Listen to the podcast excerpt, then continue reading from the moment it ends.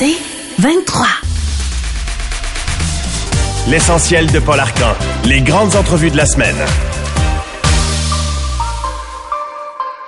Nous avons appris ce matin euh, le décès de Serge Laprade, 83 ans. Serge Laprade, un personnage dominant de la vie artistique au Québec. Chanteur, bien sûr, animateur, euh, travaillait à la télé, à la radio. Je l'ai côtoyé brièvement à la radio. Un homme euh, d'une élégance, d'une grande classe, d'une grande gentillesse. Et on se souvient que l'automne dernier, il avait euh, épousé son conjoint euh, Daniel Arsenault, avec qui il était depuis 50 ans. Absolument incroyable. Et Daniel Arsenault est avec nous ce matin. Daniel, bonjour. Bonjour, bonjour mes amis. D'abord, toutes nos sympathies, nos pensées et les pensées des auditeurs sont avec vous ce matin. Qu'est-ce que vous pouvez nous dire sur les derniers moments de Serge? Comment ça allait? Qu'est-ce qui s'est passé? Écoutez, euh, tout s'est passé tellement vite. euh, c'est quelque chose à, à laquelle on s'attendait pas du tout. Euh, tout s'est euh, chaviré à l'intérieur de trois semaines. Et euh, on était loin de penser qu'on serait là ce matin à vous annoncer son décès.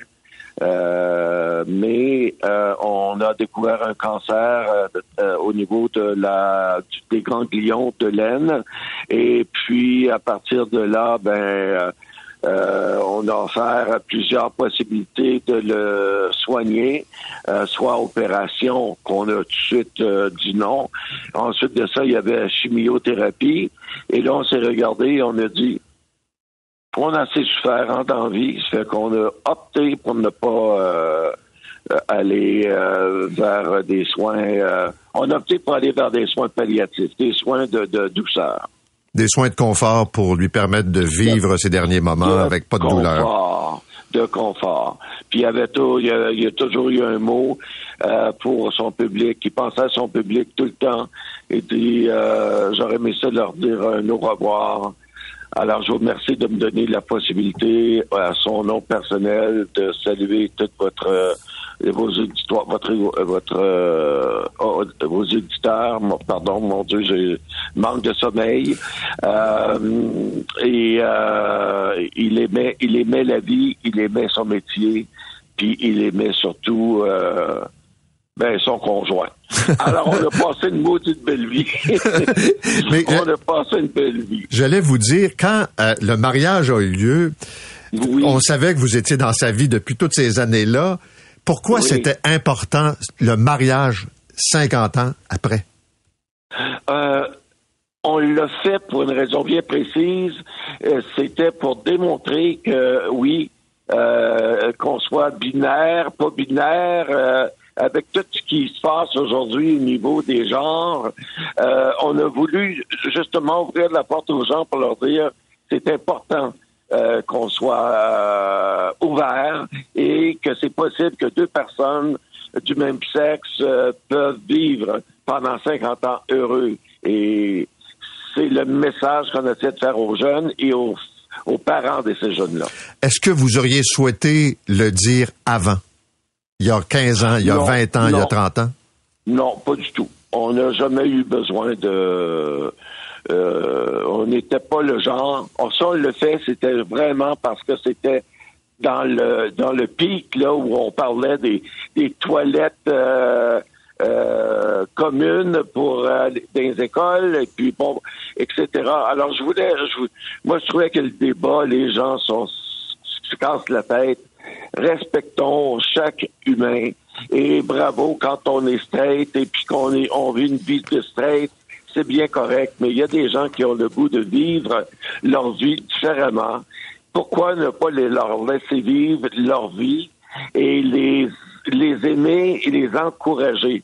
J'ai eu ça de ma famille, j'ai eu des encouragements, on m'a jamais laissé tomber et ça fait de moi un homme aujourd'hui que je parle d'une relation de 50 ans. Alors, c'est ça que ça donne quand on, aime, on aime les gens puis qu'on qu'on on, les, on est accepté. Monsieur Arsenault, vous résumez ça en disant l'amour, c'est l'amour, le reste, c'est secondaire. Ah, c'est c'est c'est tout. Euh, le reste, pourquoi pourquoi essayer de penser à ce que ça va donner dans dix ans? Non, vivons le moment présent. Et qu'est-ce qui est le plus merveilleux que d'être en amour? Euh, là, ce matin, j'ai le cœur encore rempli d'amour. Demain matin, je ne sais pas. Mais euh, je, je, perds, je perds 50 de, de, de, de, de ma vie. C'est un énorme morceau. Mais en même temps, en même temps, il aurait, il voudrait tellement que ma vie continue, que je sois bien, que je sois heureux. Alors voilà, c'est tout ce que je peux vous dire. On vous le souhaite. Merci beaucoup d'avoir pris ce moment-là avec nous. C'est très gentil à vous. Très gentil, merci beaucoup. Merci, au revoir. Daniel Arsenault, conjoint de Serge Laprade pendant 50 ans.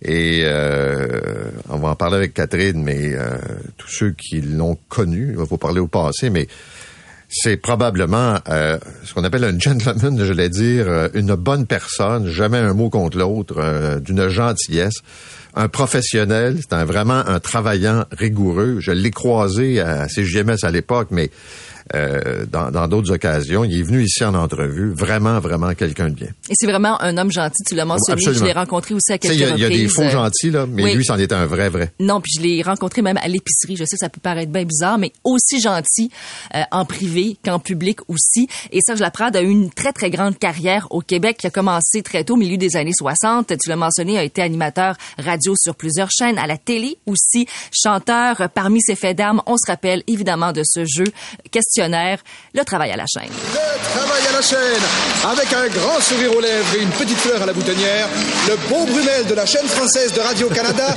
Serge Laprade.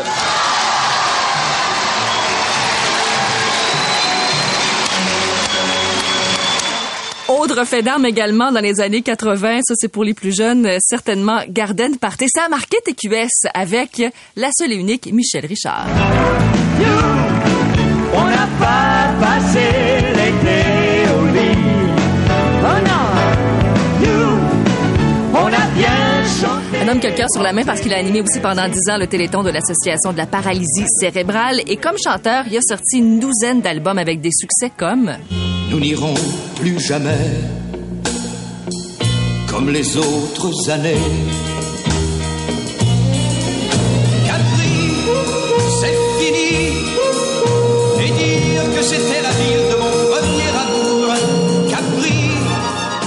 la connais par cœur. Également celle-ci. Prends bien soin d'elle. Oui, prends soin d'elle. Et aussi l'amour interdit. Continuer à s'aimer en préservant notre secret pour ne faire de peine à personne. Il était plus discret dans les dernières années, mais était revenu à l'avant-scène, effectivement, avec ce mariage, avec son amoureux des 50 dernières années.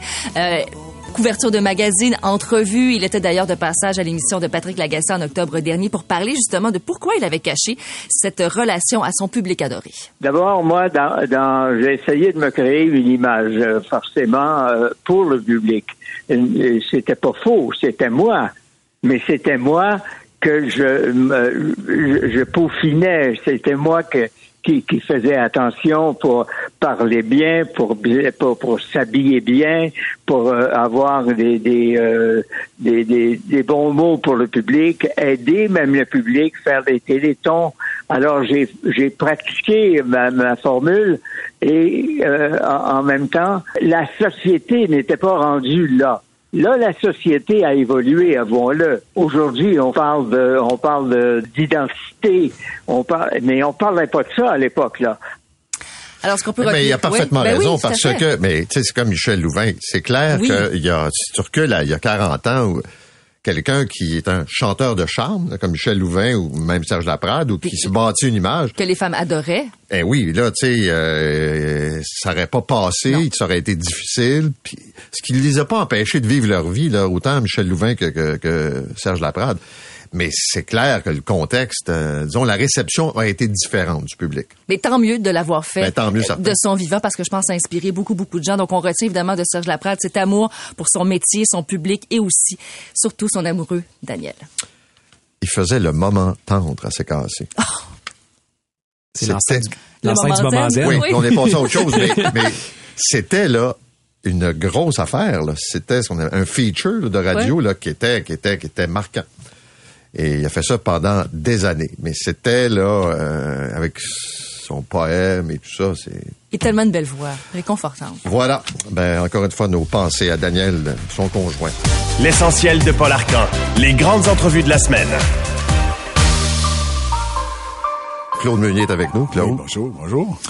Tu m'avais parlé de ça il y a fort longtemps. Ouais, ouais, un vieux projet, un Ouais, vieux rêve. tu m'avais dit, c'est une joke, tu sais, j'ai un album puis d'un spectacle de, de country, tu sais. tu- là- Western, western, Oui, western. western, ok, western. Et là, ça se concrétise. Ouais. Pourquoi maintenant? Et c'est un, c'est, c'est la vie qui a fait que ça arrive maintenant. J'ai commencé à faire ça pendant que je faisais la petite vie avec une rencontre, c'est une rencontre inopinée avec, d'abord Simon Prou des Trois Accords il y a quelques années, puisque c'est comme mon neveu spirituel, Simon, puis on se rencontre dans la vie, puis on avait le projet de faire peut-être des petites chansons western. Je faisais ça il y a 40 ans en blague avec les, avec les, les, les, frères de nuit dans Paul et Paul. Puis là, j'ai rencontré un musicien qui s'appelle Jean-Sébastien Chouinard, qui est un gars qui joue avec les, les, les cowboys fringants, qui joue avec les cowboys fringants de la guitare. Puis on s'est croisés, puis il m'a dit, il paraît que t'as fait des chansons, puis ça a tout pris pour que j'aille y montrer une chanson pour le fun. Puis finalement, il a monté un band, lui, qui s'appelle, on a dit, ça va être La Famille de Nuit, la suite des Frères de Nuit. Puis je me suis mis à écrire des chansons pendant que je faisais la petite vie en parallèle. Puis, euh, en tout cas, ça a fait qu'on a tranquillement fait un album depuis un an et demi, presque deux ans. Puis euh, là, euh, on va sortir un album, mais c'est tout dans le plaisir. Écoute, c'est une treat, euh, qu'on appelle ça une treat, là, une traite, je sais pas comment le dire en français, on se paye du bon temps. Et, euh, Mais tu commences tranquillement. euh, Ah, vers mon Dieu, c'est- Quelques lundis. ça euh, va peut-être finir dans trois semaines, Paul. Mais l'album, non. Mais euh, on fait des petits lundis. euh, ça s'appelle rodage. Au début, on appelait ça sold out. Puis euh, les gens, il n'y a plus de billets, il y a plus pour savoir C'est qu'est-ce qu'il y en bon. C'était une mauvaise idée que j'ai eue. J'ai parti ça dans, j'ai parti ça en me tirant dans le pied. Mais- Après ça, on appelait- là, on appelle ça rodage. Mais, Mais euh, est-ce que tu aimes le western à Oui, la base ben ou oui. c'est c'est parce qu'il y en a qui vont dire que c'est une caricature là, qui est en train de faire? Non, là? non, non, tu vois, c'est, comme, écoute, faire une image simple, puis c'est un peu prétentieux de dire ça, mais c'est comme les, trois accords western. C'est des bonnes tunes, parce que j'ai des musiciens exceptionnels. C'est un band qui a pas de bon, pas j'ai des musiciens, ce sont, c'est vraiment un projet de gang, parce que si tu, si moi je suis là avec mes chansons, j'ai chante à la guitare, les gens vont sortir relativement vite de la salle. Mais avec la gang qu'il y a là, ils vont rester peut-être pour un rappel. Tu sais, c'est, ben, enfin, je te dis ça, euh, euh, personne n'a entendu les chansons encore, mais. Ben, on connaît les a deux classiques, là, Ouais, c'est sûr. ben, on a fait d'autres qu'on est bien heureux, tu sais, c'est tous des thèmes comme Seul dans ma tombe, Notre chien est mort, Shake ton bayou. Alors, c'est des chansons très basiques de western et de. Pourquoi t'aimes ça? Je sais pas pourquoi j'aime ça. J'ai toujours aimé la musique country. J'étais un fan de Willie Nelson. J'étais allé le voir en spectacle. J'étais un fan de Emmylou Harris. J'étais un fan de... Parce que il y a de la très bonne musique country western depuis toujours. Là, il y en a encore de la, c'est, même un petit peu à la mode de redevenir euh, western. J'aime ça comme j'aime d'autres musiques. Tu sais, j'aime toutes sortes de musique, en fait. Mais j'aime la musique, en, finalement. Tu sais, j'aime jouer. Puis c'est, des paroles drôles. C'est, proche de mon univers. C'est proche de Paul et Paul. Ça ressemble à du Paul et Paul, un peu ce qu'on fait. Mais c'est un monde, le, le vrai monde du western, là, c'est, un monde en soi, c'est-à-dire que c'est des artistes qui se gèrent eux-mêmes, qui se bookent, comme on dit, qui ont, ils vendent leurs cassettes, je veux dire, encore, là, de ces... Je voulais t'en vendre quelques-unes. On va Mais t'en prendre deux, C'est trois. pas de moi, j'ai des vieilles cassettes de Julio Iglesias. Mais, euh, mais écoute, nous autres, euh, ben on a, on a, on a des gens autour de nous autres qui croient un peu au projet, mais là, l'important, c'était de faire un album. Puis on, on s'est dit, écoute, on, on, on a annoncé des petits shops de César, puis il y a personne qui venait, acheter, qui venait acheter les billets. On était crampés. Mais là, ça a l'air qu'on a rempli un peu la Ben place. là, je Mais- rappelle que c'est des lundis 22 et 29 Ouais. janvier Ouais. et 5 et 12 février. Ouais, c'est une petite salle de rien, là. C'est vraiment du rodage, puis c'est pour le fun, puis on a beaucoup de plaisir. C'est sûr que les gens faire qui des vont festivals? Je sais pas. On va voir dans quatre lundis. Peut-être faire des, des fermes laitières. Je ne sais pas trop où est-ce qu'on va être. On va Mais écouter un, un- un autre euh, exemple. C'est un classique qui a été revisité, donc. On a fait Trempe ton ennui dans l'eau de mon plaisir. Tu seras humecté de joie et de désir. Oui, chérie, trempe ton ennui dans l'eau de mon plaisir. Et je te protégerai t'ai vu dans les bras de sa Chevrolet. Il t'a manqué le respect en te caressant l'abdomen. Il t'a dit le mot je t'aime. Je sais bien. Et là, on devine que les autres tunes, c'est de, de la même mouture. C'est du Ouais. même genre. C'est le même genre. Ben, il y a des chansons, des rythmes différents. Oui, Il y a- mais il y a des l'approche. Ouais, mais il y a des participations. Puis Simon Pro est venu chanter sur deux chansons. Euh, il, a, il nous a donné une chanson. Daniel Boucher nous a donné une chanson. Il y a Marat Tremblay qui est venu chanter. Euh, il y a toutes sortes de gens qui viennent. C'est la famille de nuit. Tu sais, au début, on se disait, ben, c'est pas tout le monde qui va être capable parce que c'est pas un band. On n'est pas parti là pour. euh, on est là. On sait pas ce qui va arriver. Sincèrement, on sait pas. Mais on s'est dit, s'il y a d'autres gens qui viennent, c'est une famille. On peut avoir la cousine, le cousin, mais on s'appelle la famille de nuit, puis dans notre tête, on dit qu'on vient de l'ancien Brunswick. on est une place que personne connaît, tu sais. C'est pas le nouveau, c'est l'ancien. Mais là, l'album n'est pas disponible encore. non, il va sortir, Au je pense, au mois de mars, je Ouais. pense. Ouais, ouais. Mais on a beaucoup, beaucoup de plaisir. Regarde, c'est comme un hobby qui déborde. C'est vraiment ça. Puis je faisais ça en même temps que la petite vie, en, en, en à côté, si tu veux. Puis ça, on s'est fait prendre au jeu avec toute la gang qu'il y a là. Il y a beaucoup de talent dans ce gang-là. Tu sais, c'est des musiciens euh, hors normes. C'est comme un hobby qui a débordé. Exactement. La petite vie, là, on se doutait que c'était pour devenir un autre succès, mais là, ça se confirme d'aplomb. Ah, tellement content, tellement content, parce que je me suis rendu compte que j'aurais pu me planter solide de revenir après 30 ans, pas 30 ans, mais 15 ans, en fait, dans la réalité. Mais ça fait 30 ans que ça existe. Mais euh, ouais, ouais, ça a été euh, ça a été fantastique à faire. Puis les échos sont bons, le monde aime ça. Puis les comédiens ont tellement été dedans, puis généreux. Puis tu sais, cette année, là, c'est... c'est assez phénoménal ce qu'on a vécu, sincèrement. Ben, j'allais dire, ça fait beaucoup d'émotions, c'est-à-dire de, de, de ramener la petite vie, de retrouver l'équipe, de faire les, les tournages. Serge Thériault, Oui, Serge. qui apparaît à la dernière minute, puis euh, on l'a vu ailleurs, un entrevers Radio-Canada avec toi, puis tout ça, c'est comme, je sais pas s'il est en renaissance, là, mais euh, on sent qu'il Il est René, Il est mieux. dit. Il pourrait changer son nom pour René Thériault. Il est René. Mais écoute, il est mieux, Serge. Oui, oui, il est beaucoup mieux. Euh, ça a été... euh, tout a bien été dans ce projet-là. C'est Tout est tombé euh, une, une étape après l'autre. Chaque étape a été fantastique. Les comédiens ont été tellement bons cette année. J'aimerais ça parler des comédiens deux secondes parce que c'est la première année qu'on fait La Petite Vie, là, puis que les comédiens arrivaient, puis ils étaient tellement préparés. Ils ont toujours été préparés, mais là, il jouait encore mieux que d'habitude, j'avais l'impression. J'avais l'impression que tout le monde jouait ça dans le tapis à fond. Puis quand Serge est arrivé, tout le monde était content. Ça a été euh, ça a été un grand moment, puis ça va être dur à- pour nous autres à, à, à côté, comme, comme comment dire, comme comme mini-série. est-ce que la, la parenthèse est fermée? Ben, pour l'instant, fermé. C'était sincère ce que je disais. Tu sais, je, suis tanné de dire c'est fini, puis c'est pas fini, mais là, pour moi, c'est fini, euh, c'est fini. C'est-à-dire que ça, cet épisode-là est, est clos, puis j'ai pas de projet de continuer ça pour le moment. La prochaine fois, comme je disais tantôt, probablement qu'on va être nonagénaire et que on saura pas ce qu'on dit, puis peut-être qu'ils vont trouver ça bien absurde. je sais pas. Écris-tu autre chose? Mais là, je travaille sur les deux nuits. J'écris Oui. des tonnes.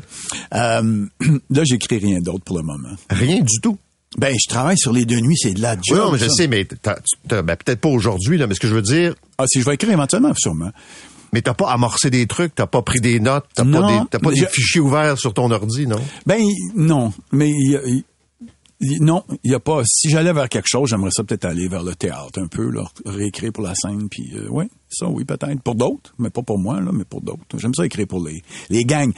Ça je m'en rends compte. J'étais un gars de gang, j'étais un gars de groupe, tu sais, comme là les ça la- la- les musiciens, puis la petite vie, c'est c'est ça qui est, c'est ça, c'est là le plaisir, c'est de se retrouver avec une troupe, une mini troupe. Euh, c'est ça le fun, puis d'entendre les phrases, puis d'entendre le, de créer un univers. Tu sais, comme euh, la famille de nuit, c'est une famille, la famille des paris, c'est une famille.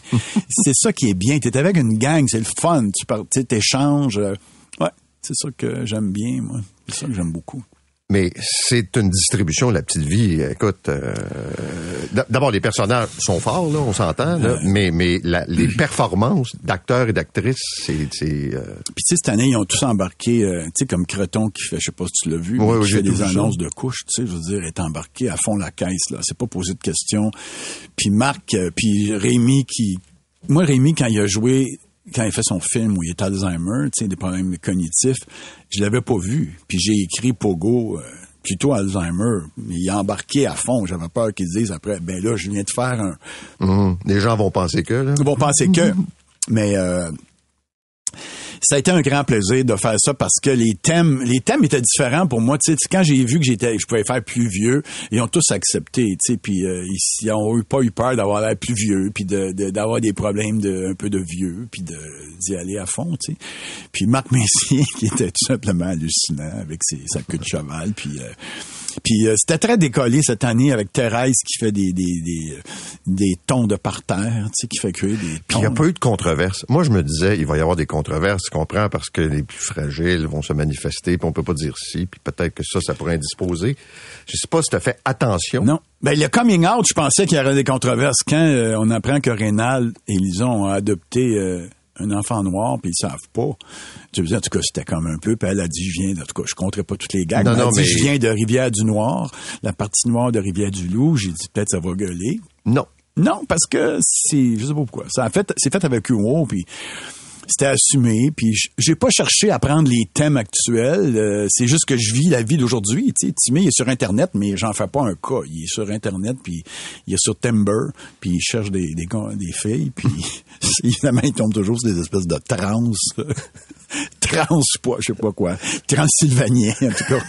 C'est pas des vrais trans, c'est des, my god, c'est des tranches montagnes, je sais pas. Là, tu vas te mettre dans le trouble. oui, c'est ça, là. Excusez. Non, non, il n'y a pas d'excuser tout le temps. Claude, lundi 22, 29 janvier, 5 et 12 février, c'est à la Place des Arts, la salle Claude Léveillé. Oui. Écoute, ça va être quelque chose. Oui, ça va être, j'ai- un peu peur, mais j'ai très hâte. Ouais. Si je travaillais pas, le lendemain, je serais allé voir ça du peinture. Ah oui, ben écoute. euh, Mais malheureusement, je me On va lève. te faire euh, une matinée. Je me lève, je peux pas voir les deux nuits, je me lève la nuit. Il faudrait qu'on fasse les deux jours. Les deux jours. On travaille là-dessus, Paul. Merci beaucoup d'être Toujours un grand plaisir.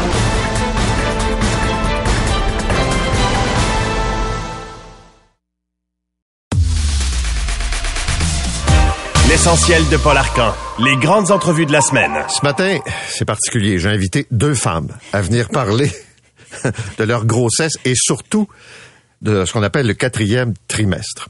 Là, je suis le gars blanc de 60 quelques pour mener cette discussion. Alors, je vous envoie des questions, puis vous allez sans doute attraper la balle au bon. C'est Valérie Roberts qui est avec nous. Elle nous propose un livre qui s'appelle Postpartum, les hauts et les bas du quatrième trimestre. Bonjour. Bonjour. Et en ligne avec nous, Léane Labrèche d'Or qui témoigne dans ce livre de son expérience. Léane, bonjour. Bonjour, bonjour. Euh, ben, Valérie Roberts, je commence avec toi. Euh, ma collègue Jessica Dumulon me disait, quand on est enceinte, on sait tout, tout, tout de ce qui va se passer pour l'enfant, comment Oui. la grossesse va se dérouler, mais on nous dit pas grand-chose sur l'après-accouchement. Oui, absolument. C'est comme si la maman, on assume qu'elle va s'occuper de son enfant, qu'elle va savoir quoi faire, puis que instinctivement, elle va devenir une mère. Tu sais, on parle toujours de l'instinct maternel là, Ouais. qui fait en sorte que dès qu'on met l'enfant sur nous, on devait trouver ça magique et merveilleux et trouver que notre vocation, elle vient d'être établie. tu sais. Mais ça, ce qu'on parle peu, c'est les difficultés que l'on peut ressentir quand on a finalement notre enfant, que euh, l'accouchement peut être vraiment plus complexe que ce qu'on imaginait, le lien peut des fois ne pas se faire immédiatement dès qu'on a notre enfant dans les bras, puis après ça vient l'anxiété, vient l'hypervigilance. Léane dans le livre témoigne elle d'un sentiment de culpabilité qui l'habite continuellement. C'est comme si on imagine que ça va officiellement bien aller parce qu'on met, on, on idéalise beaucoup la maternité, on met des lumières, des, des belles lunettes roses là, puis on dit, vas-y madame, organise-toi avec ton enfant maintenant. Puis ça, quand tu vis des difficultés, puis que tu cherches à trouver, à, cher- à comprendre pourquoi tu es en train de vivre ça, puis tu regardes sur Internet, puis il n'y a pas d'autres témoignages, mais tu te sens vraiment toute seule, puis tu te sens vraiment honteuse. Puis moi, c'est ce que j'ai vécu, puis c'est pour ça que je voulais partager dans le livre 14 autres femmes, 14 autres visions, dont celle de Léane, pour dire, ben vous êtes pas toute seule, ça c'est clair. Léane, je veux t'entendre de ton côté. Ouais. Tu as passé ce moment-là de quelle façon? Euh, ben en fait, c'est que ça chamboule complètement tout, avoir un enfant. Donc, euh, comme comme c'était dit précédemment, pendant la grossesse, il y a quand même un suivi parce que de toute façon, de, de- à titre médical, on, on se fait dire exactement qu'est-ce qui se passe dans notre corps, tout ça. Euh, puis effectivement, après le bébé, il sort, c'est comme ok bonne chance, bye. Tu sais. Puis c'est qu'il y a comme une, des- puis ça c'est su là, toutes les grossesses sont différentes et tous les accouchements sont différents et toutes les maternités, les parentalités sont différentes. Puis il y a comme une euh, une pression de bien la vivre. Là. Ce, que, Valérie disait, c'est qu'on s'imagine qu'en un clin d'œil, on devient une mère formidable, tu sais. Puis c'est, dur parce que souvent, on se, on se prive d'en parler. tu sais. On se prive de demander conseil aux autres. On, on a comme l'impression qu'il faut qu'on, qu'on soit bonne tout de suite, qu'il faut qu'on n'ait pas d'inquiétude tout de suite. Mais est-ce que est-ce que ça inclut ton conjoint? Est-ce que ça veut dire de pas en parler à tout le monde, mettons, mais de la personne qui est le père de l'enfant, par exemple, est-ce que tu Mhm. lui parles, tu partages ça ou pas? Ben, pour ma part, oui, j'ai- j'ai la chance d'avoir une super belle relation avec mon amoureux, puis on s'en parle, mais il est dans le même néant que moi, tu sais, euh, parce que c'est notre premier enfant. Je pense que c'est pas la même histoire qui se répète si on a des enfants subséquemment, mais il y a comme un truc qu'on se dit comme ah ok là, faut qu'on soit de même, faut qu'on faut qu'on faut qu'on sache tout de suite quoi faire. Euh, Quand on a des insécurités, on ne sait pas vers qui se tourner nécessairement. Ce que je trouve super du livre que Valérie propose, c'est que justement, on a 14 récits différents. On s'est ponctué évidemment par les commentaires d'une psychologue qui vient aussi démystifier la patente, mais c'est surtout de faire Ah, des fois je suis pas seule quand je me sens seule.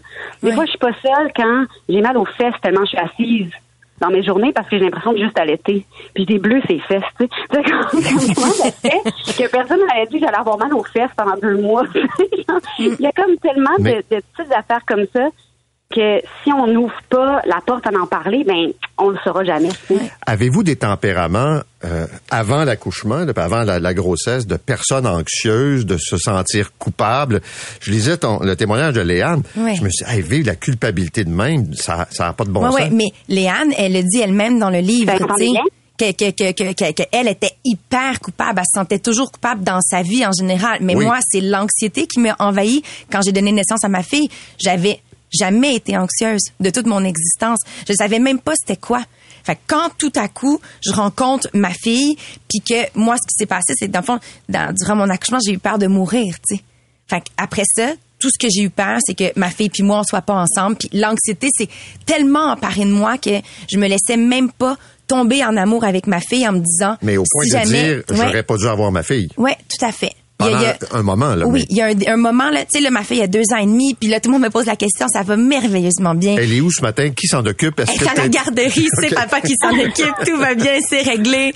Mais tu sais, j'ai oui, il y a au début, il y a un moment où je me suis dit, c'est clair que j'ai fait une erreur. Je, je ne pense pas que je vais être une bonne mère finalement. Cette pauvre petite fille là, elle se ramasse avec moi. Tu sais, Parce que je sais pas comment prendre ça, puis je sais pas, je, je comprends pas ce qui se passe avec moi, puis dans ma relation, ça devrait être plus facile d'être une mère. Mais j'allais dire, les deux, vous avez des partenaires de vie qui se sont impliqués. C'est pas des pères absents, c'est pas des gens qui vous ont mis toute la pression puis débrouille-toi. Là, ça... Et ça, même ça, c'était pas suffisant pour faire baisser l'anxiété, faire baisser la culpabilité, Léane? Ben, je pense que je pense que oui, dans le sens où j'imagine que si mon, mon chum n'avait pas été là, j'aurais été 20 fois plus coupable. Dans le sens où je me serais sentie 20 000 fois plus coupable que ce que c'était là.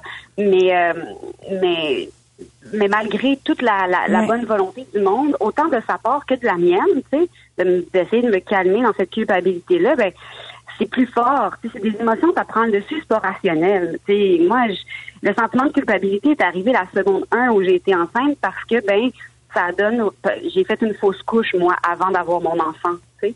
Donc, déjà, un événement qui, me- qui me fait sentir coupable d'avoir pas été capable de mener à terme la vie d'un enfant, alors que, tu sais, je veux dire, tout le monde nous le répète que c'est pas grave, ça arrive, ça, mais ça fait en sorte que moi, Milo est arrivé dans mon ventre, puis là, je me sentais coupable de tout. Si, mettons, euh, je, je- il y avait une journée où j'avais trop de nausées puis je bougeais pas, ben je me sentais coupable parce que je me suis fait dire à quel point c'est important de garder l'exercice pendant la grossesse pour que l'enfant se développe bien.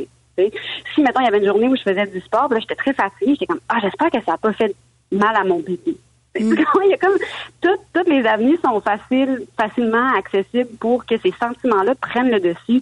Les hormones aussi, évidemment, ont, ont énormément de, de rôle Ben à oui, jouer là-dedans, c'est sûr. Parce que, tu sais, nous, dans le fond, quand on tombe enceinte, là, ce qu'on nous remet, c'est un guide qui s'appelle le mieux vivre. Ce guide-là, c'est le guide pour comment gérer un bébé lorsque tu l'as. Il y a un, quelques pages qui parlent de la maman après l'accouchement. Puis ce qu'on dit, c'est, tu vas vivre la chute d'hormones. C'est ce qu'on appelle le baby blues. Règle générale, ça dure trois semaines. Si après trois semaines, tu vas pas encore bien, on appelle ça une dépression postpartum. Faut que tu ailles consulter merci bonsoir. Fait que toutes les autres émotions que l'on peut vivre, tu sais là on parle de la culpabilité, on parle de l'anxiété, mais il y a des femmes dont la relation avec le corps va être très difficile après parce que le corps évolue, veut, veut pas, tu sais tu tu pousses un être humain dans ta bédaine pendant neuf mois, mais aussi tu vas l'accoucher, fait que ça ça change le corps.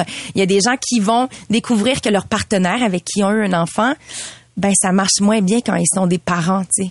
Puis avec la, avec les hormones que qui, que la femme va, va être envahie de ces hormones-là, ben ça devient difficile au niveau de la relation, tu sais. Il y a, il y a- puis il y a ça qui est qui est particulier puisque comme tu es la seule personne qui a vécu cette montée d'hormones et cette chute d'hormones, même si on est bien entouré, même si les grands-parents sont là, même si il y a quand même quelque chose qui se vit seul et à l'intérieur. C'est quelque chose qui doit se vivre seul.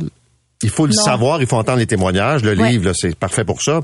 Ouais. Mais est-ce que vous auriez eu à ce moment-là besoin de pouvoir vraiment en parler? Moi, j'aurais vraiment, vraiment, vraiment un besoin d'en parler. Je me sentais dans le noir, mais ne sachant pas où est la sortie. Là, es-tu en haut, es-tu en, en bas, à droite? Puis surtout, honteuse.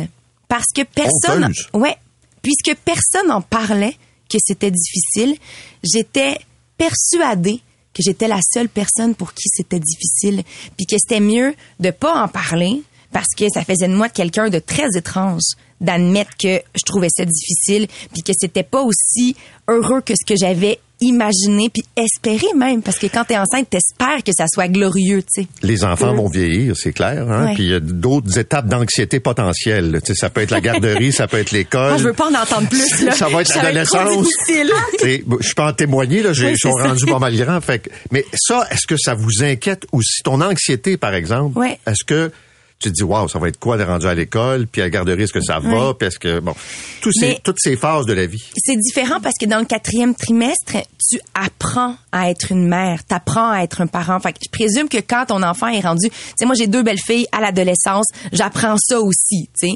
Mais je présume que chaque étape de la vie t'apprends puis t'apaises puis les commentaires puis les témoignages que j'ai autour de moi c'est que finalement on finit par s'y habituer entre guillemets sais chaque étape dans la vie de ton enfant va te faire vivre des émotions mais je pense que le quatrième trimestre il est circonscrit il est particulier il est régné par les hormones mais aussi par l'inconnu parce que tu sais pas ce que tu es en train de faire puis ce qu'on dit c'est que tu es supposé le savoir Léane?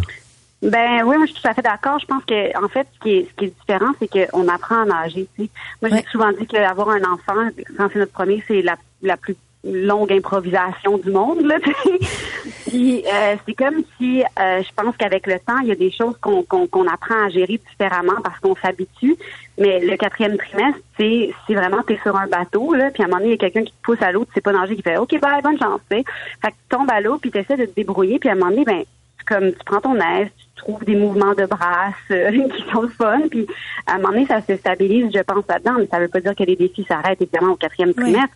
Puis, on parle du quatrième trimestre puis du postpartum euh, des, des mères, mais je pense que ce genre d'ouvrage-là serait tout à fait pertinent aussi pour la, paternité. Je pense que ce quatrième trimestre-là, c'est sûr que les, mamans, on le vit complètement différemment parce qu'il y a une implication qui est complètement autre. Même si on est en 2024 maintenant, mais 2022 ou 3 quand le livre a été écrit, même si les hommes sont vraiment plus présents qu'ils étaient avant, même si ils ont toute la volonté du monde d'être euh, des pères, là, euh, all hands on deck, là, comme on dit, ben il y a des choses qu'ils pourront jamais faire. tu sais.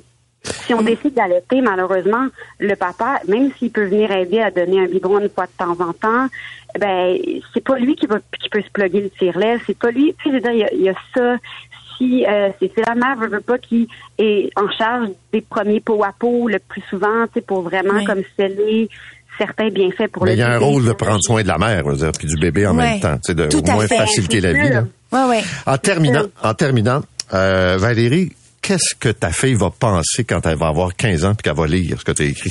Ça, j'y ai longtemps pensé parce que quand même, tu sais, euh, les écrits restent. Bien sûr. Alors donc, euh, de, de dire dans un livre que euh, j'ai regretté pendant un moment d'avoir eu un enfant, je me suis demandé si c'était une bonne idée ou pas. Puis finalement, ma conclusion, c'est que depuis que je parle de la création de ces livres-là, je reçois des, énormément de témoignages. C'est quelque chose qui vient viscéralement chercher les femmes qui ont vécu un quatrième trimestre en ressentant certaines difficultés. Puis parmi les témoignages, il y a des gens qui me disent que autour d'eux, quelqu'un s'est enlevé la vie tellement son postpartum était difficile. Et je ne parle pas de dépression, là. Mhm. Je parle juste d'inconvénients liés à la nouvelle maternité puis la honte dans laquelle tu peux vivre de te dire, hey, c'est pas idéal comme ce que j'avais imaginé. Fait que si ma fille, lorsqu'elle a 15 ans, lit ce livre-là, puis est pas capable de comprendre que sa maman, elle voulait aider les gens puis que le, Ça le- peut peut-être lui arriver à elle aussi. Exactement. puis que si un jour elle avait un enfant puis qu'elle se sent pas bien, maman va être là sans aucun jugement dans l'ouverture puis je, je dans l'espoir l'espoir que par le temps qu'elle elle arrive à avoir un enfant la société va avoir décidé d'aider les mamans aussi tu sais puis de, de de du le fameux village pour élever les enfants il faut aussi le village pour aider les mamans quand elles donnent naissance mais ça c'est une réflexion qu'on a besoin d'avoir Léane, qu'est-ce que le fils va penser de sa mère? Ben, sûrement qu'il va me regarder et va dire, mon Dieu, intense, peu. Euh, mais, mais ça, euh, je pense que, je pense que c'est juste un, je trouve, je trouve ça beau, moi, qu'il y ait une, une, une réelle franchise, tu sais, de la part de toutes ces femmes-là d'avoir témoigné dans ce livre-là, parce que je pense que ça peut juste aider à faire un espèce de portrait, comment, justement, cette aventure-là n'est pas juste un long fleuve tranquille. Tu sais, Cette aventure-là peut être bousculée. Puis ce qui est beau, c'est que malgré toutes les, les, les, les, les bousculades, malgré toutes les, les embûches, les défis, ben l'amour est là. Tu sais. Toujours. Je pense que c'est l'amour qui, qui dicte. euh, qui- au final, là, si on essaie de prendre un peu de recul, l'amour va dicter la mère qu'on est capable d'être. Puis je pense qu'à partir du moment où on ressent cet amour-là, ben l'enfant peut pas non plus euh, trop s'en vouloir. Là, je sais pas. Je pense pas, non. Merci beaucoup à toutes pas. les deux d'avoir été Merci avec nous ce matin. Valérie Merci. Roberts et Léane Labrèche d'Or. Le titre du livre, c'est Postpartum et c'est publié aux éditions Très Carré.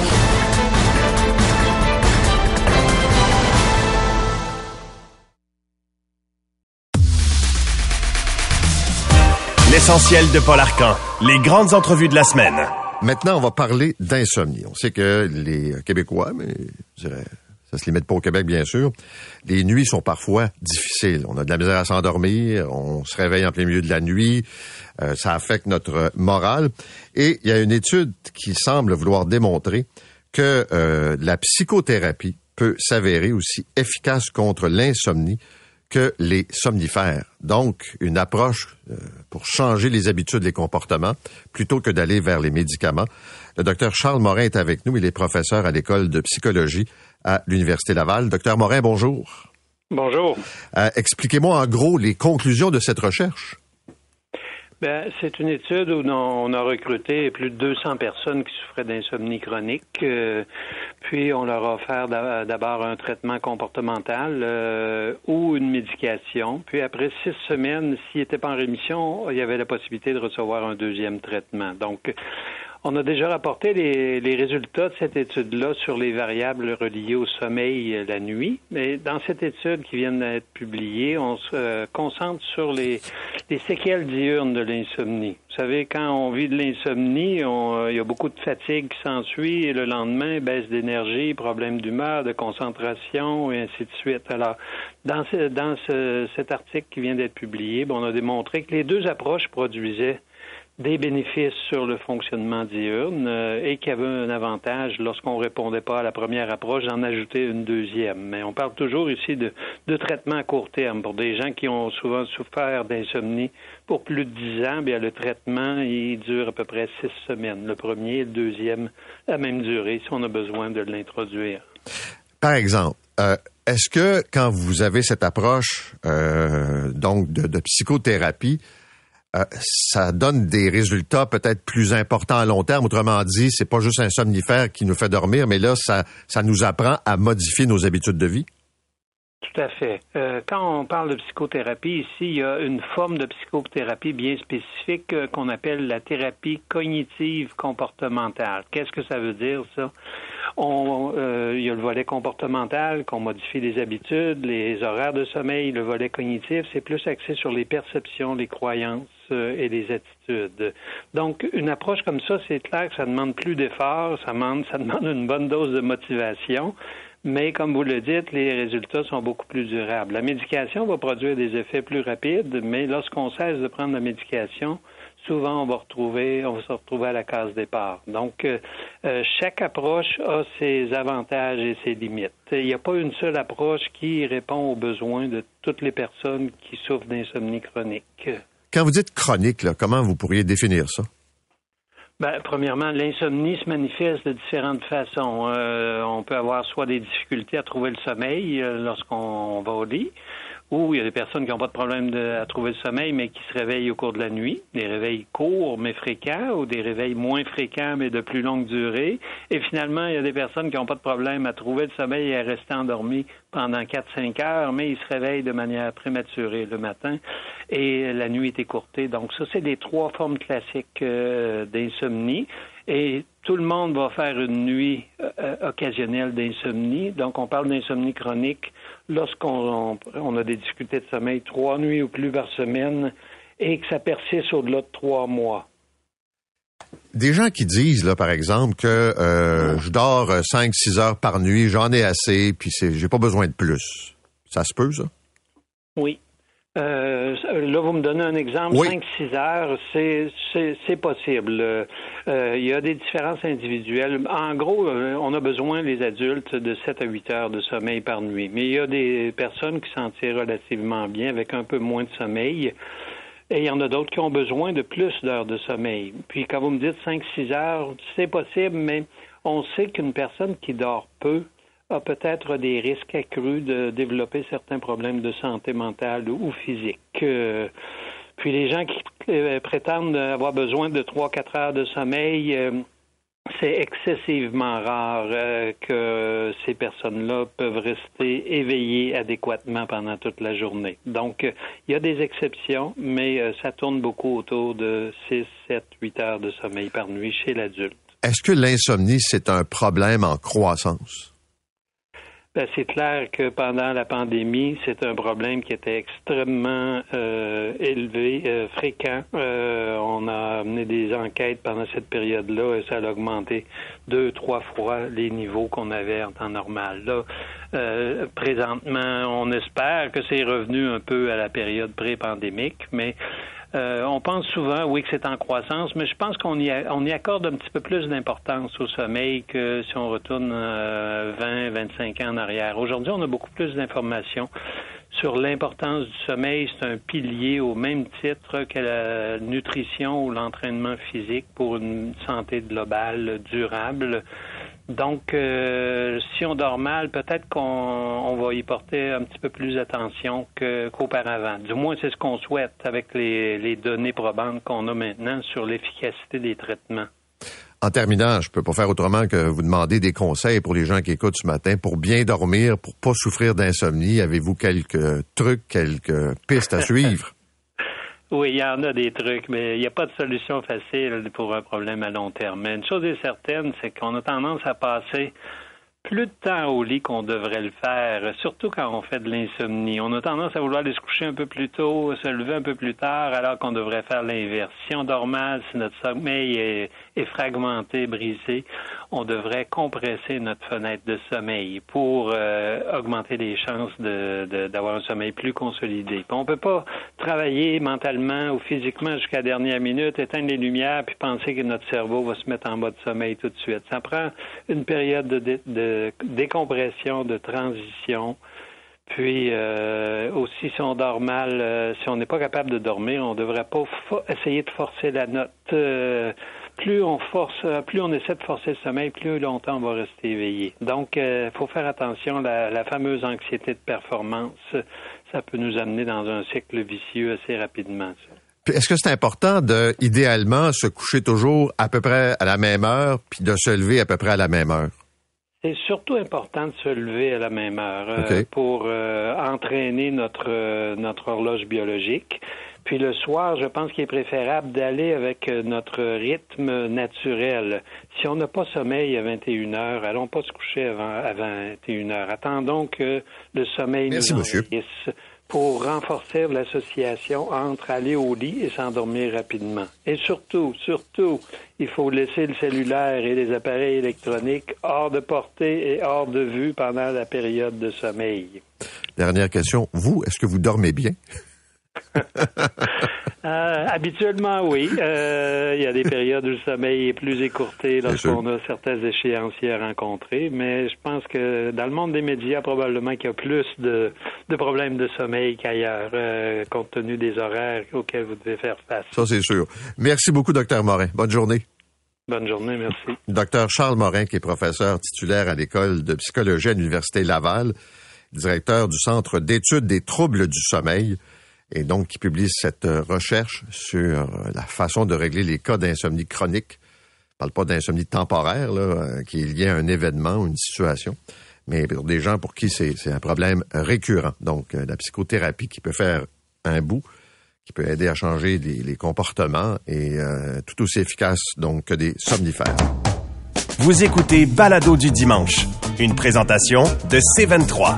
Vous voulez plus de balado? Abonnez-vous à l'essentiel de Paul Arcan sur Apple Balado, Spotify ou Google. Un nouvel épisode tous les jours en semaine vers midi. Après la pause, ça tient la route avec Benoît Charrette.